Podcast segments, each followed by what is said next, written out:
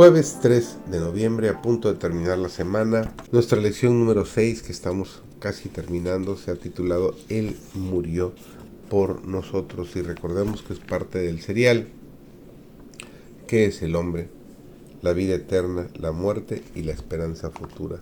Servidor David González, nuestro título de hoy es El significado de la cruz. Al llevar la penalidad del pecado al bajar la tumba, Cristo iluminó para todos los que mueren con fe. Dios, en forma humana, sacó a luz la vida y la inmortalidad por el Evangelio. Al morir, Cristo aseguró la vida eterna a todos los que crean en Él y condenó al instigador del pecado y la deslealtad a sufrir la pena del pecado por la muerte eterna. El poseedor y dador de la vida eterna, Cristo fue el único que pudo vencer a la muerte. Él es nuestro redentor. En su primera exhibición de desafecto, Satanás fue muy astuto. Solamente afirmaba que lo que quería era lograr un mejor estado de cosas.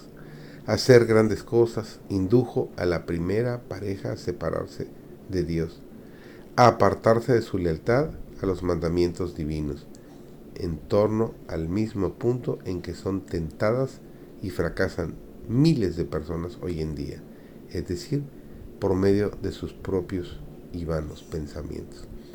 El verdadero conocimiento es de origen divino.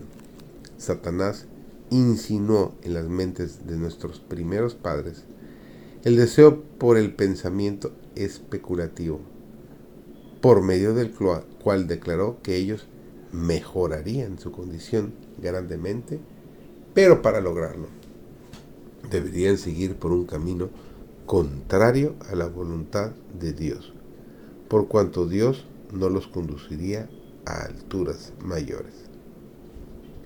No era el propósito de Dios que ellos obtuvieran un conocimiento que se basara en la desobediencia.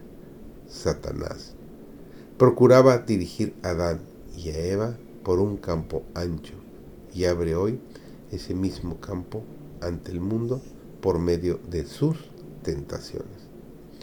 Si puedes creer, al que cree, todo es posible, nos dice el Evangelio de San Marcos, el capítulo 9 y el versículo 23.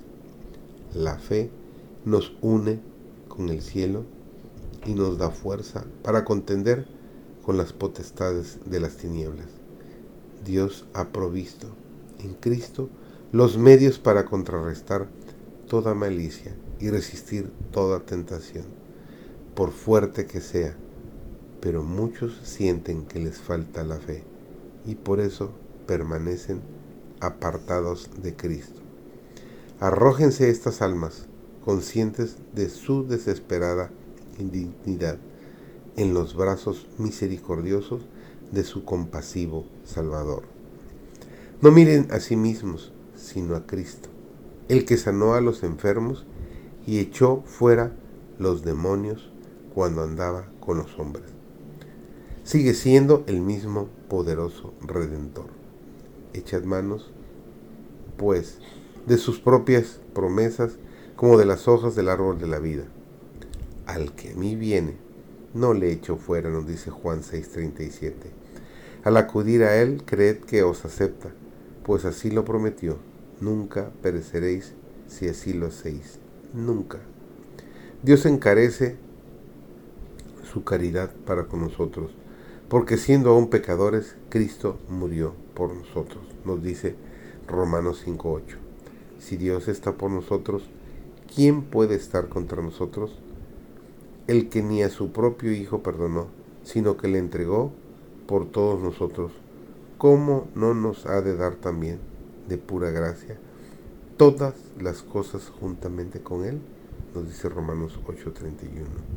Que el Señor deje claro ese mensaje en tu mente durante el día de hoy.